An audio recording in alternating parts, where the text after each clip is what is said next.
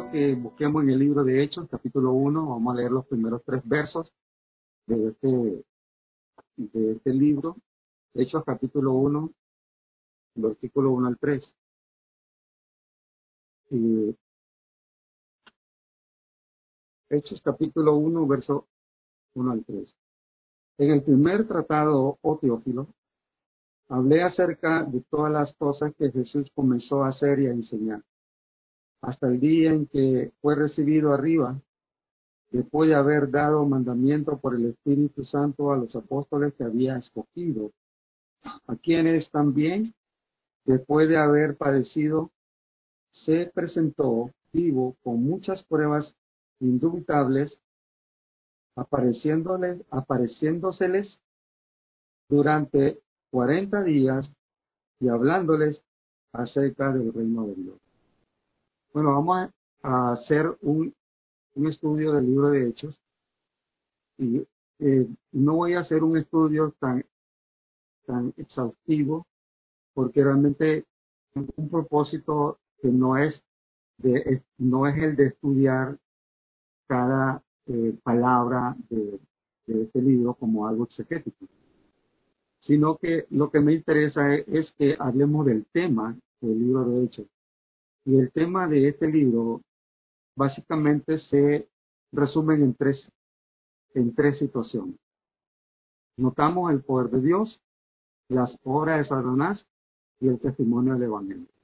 Entonces, eh, en, esos tres temas se desarrolla todo el libro de Hechos.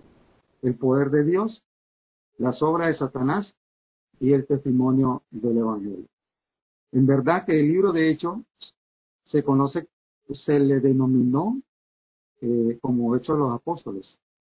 Y, y, no es que está mal, pero quizás debe ser más completa la idea porque más es el, e, es el ministerio de los apóstoles con el poder del Espíritu Santo. Así que tenemos que incluir que el ministerio de Dios sin el poder del Espíritu Santo no hubiese sido la misma historia, no la historia del libro de Hechos fuera otra. Pero por causa de que el ministerio o el Espíritu Santo estuvo, estuvo totalmente involucrado en la obra de los apóstoles, es que se pudo lograr lo que el Señor le dijo que hicieran y fue con el poder del Espíritu Santo. Y el Señor le había dicho que, que no empezaran a hacer su obra hasta que fueran investidos o, llenado con el poder del Espíritu Santo. Así que este libro, en verdad, si le queremos llamar Hechos de los Apóstoles, está bien, pero más que todo, son los hechos del poder del Espíritu Santo a través de los apóstoles y con los resultados que se dieron. Entonces, en este libro es, notamos el antagonismo entre, entre Dios y el diablo. Es muy notable a través de todo el libro. Satanás tratando de estorbar y destruir la obra de Dios, la obra de Dios en el mundo a través de, los apóstoles o por medio de los apóstoles, pero a la vez el diablo con todo su esfuerzo de, de estorbar y de destruir la obra de Dios, vemos también a Dios frustrando las maquinaciones y los intentos satánicos, quedando infructuosos que Dios siempre destruye las maquinaciones satánicas. Entonces, los testigos de Cristo, que en el comienzo fueron, fueron los apóstoles los cristianos, después vemos más adelante el testimonio de las iglesias. Ellos, tanto los testigos eh, como los individuos que creyeron el Evangelio y las iglesias, fueron los instrumentos de Dios en el mundo y Satanás luchando contra ellos resistiéndoles y atacándoles para estorbar que hicieran la obra para impedir que el testimonio del Evangelio se diera a conocer. Porque estamos muy claros que el Evangelio es el poder de Dios para salvación. Entonces, Satanás trataba de, de frenar, de, eh, de callar las voces de los de los, de los discípulos o de los testigos para impedir que el Evangelio no fuera predicado y de esa forma la gente no, no fuera salva. Entonces, el diablo siempre lo vemos derrotado y Dios siempre sale victorioso. Aunque, aunque parece que tiene, eh, que tiene éxito en sus intentos, pero al final Dios sale victorioso y vamos a ver eso en, como una constante, como el diablo intenta frenar, parar, destruir la obra de Dios por medio de los apóstoles, pero siempre el evangelio es predicado y la gente responde a ese a esa predicación. Así que el diablo no puede contra el poder de Dios. Es obvio en este libro. Entonces, en el libro de Hechos, el poder de Dios se manifiesta de, diversas maneras. Y, y, nosotros, eh, al leer el libro de Hechos, vamos a darnos cuenta que Dios no, no se limita en su manifestación de su poder. A veces nosotros mismos quizás somos responsables de impedir que el Señor manifieste su poder en, las formas como Él quiere. Pero en el libro de Hechos vemos cómo Dios manifiesta su poder de diversas maneras, como por ejemplo en Hechos milagrosos. Vemos a Dios obrando un, un, un sinnúmero de milagros con el fin de captar la atención de la gente para que la gente responda, para que la gente escuche, para que la gente crea. A través de esos milagros, ellos puedan ver obrando a Dios a través de esos hombres que, fueron un instrumento para obrar los milagros y que, y que la gente quiere en el mensaje que ellos les predicaban. También lo vemos en los resultados de la predicación. Ya usted que ha leído el libro de Hechos, usted sabe que cada vez que estos hombres predicaban, eh, no eran poquitos, eh, eran, eran miles, a veces hasta, hasta ciudades enteras, a la, eh, respondían a la predicación del Evangelio. Conversiones en multitudes. Entonces, vemos el poder de Dios manifestándose en la predicación de, estos, de estos testigos y el efecto poderoso que tenía la predicación de ellos. Ese era el poder de Dios. También vemos el poder de Dios a través de apariciones de ángeles. Y si usted busca una concordancia y busca ángeles, en el libro de Hechos va a ver que se, se aparece, aparece una serie de actividades angélicas en este libro como parte del poder de Dios, de su manifestación. También vemos el poder de Dios revelándole a, a los siervos suyos los planes que tenía Satanás en contra de ellos.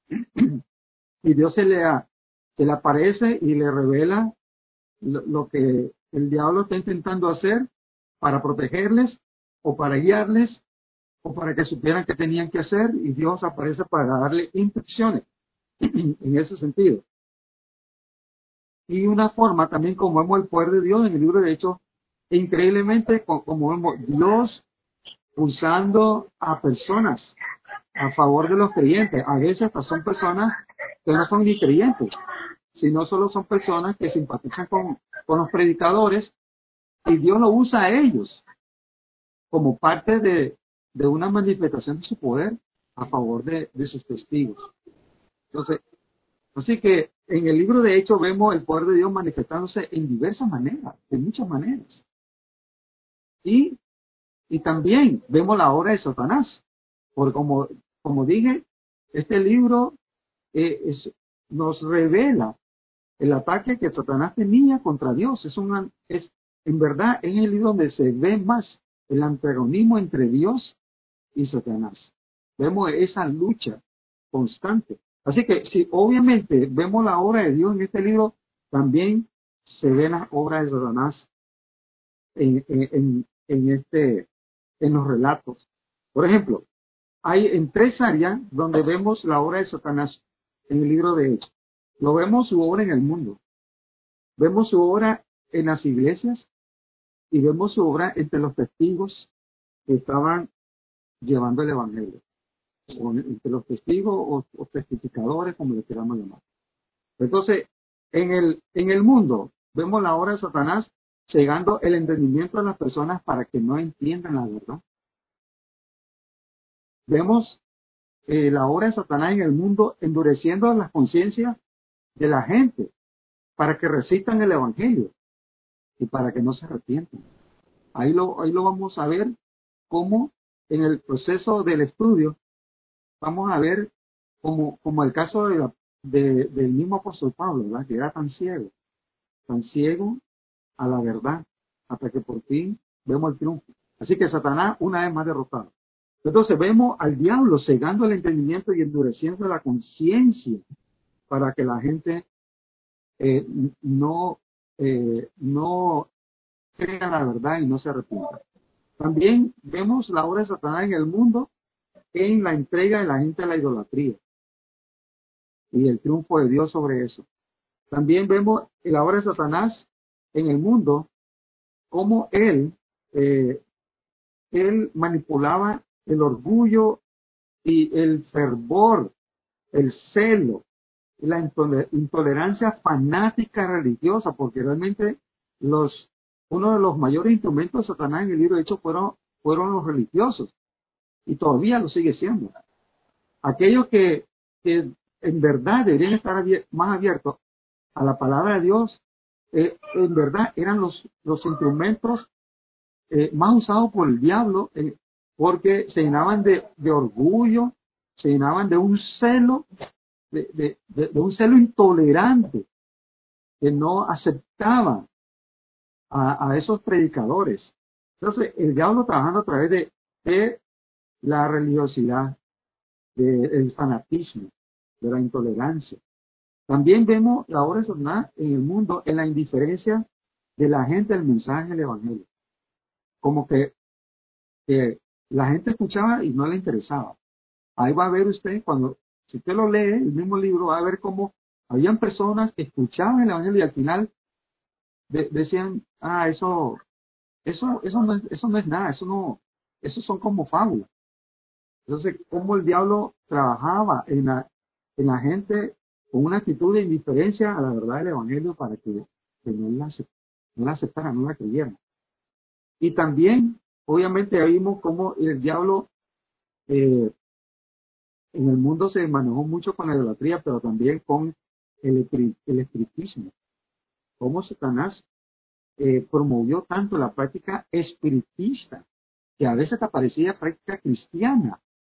La práctica espiritista de la magia y la adivinación, con el fin de engañar, de traer un mensaje como de parte de Dios, ¿verdad?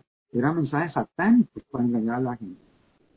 También, Satanás obra no solo, no solo en el mundo, como lo vemos en el libro de Hechos, obrando en el mundo, pero también obrando en la iglesia. Obrando entre los hermanos.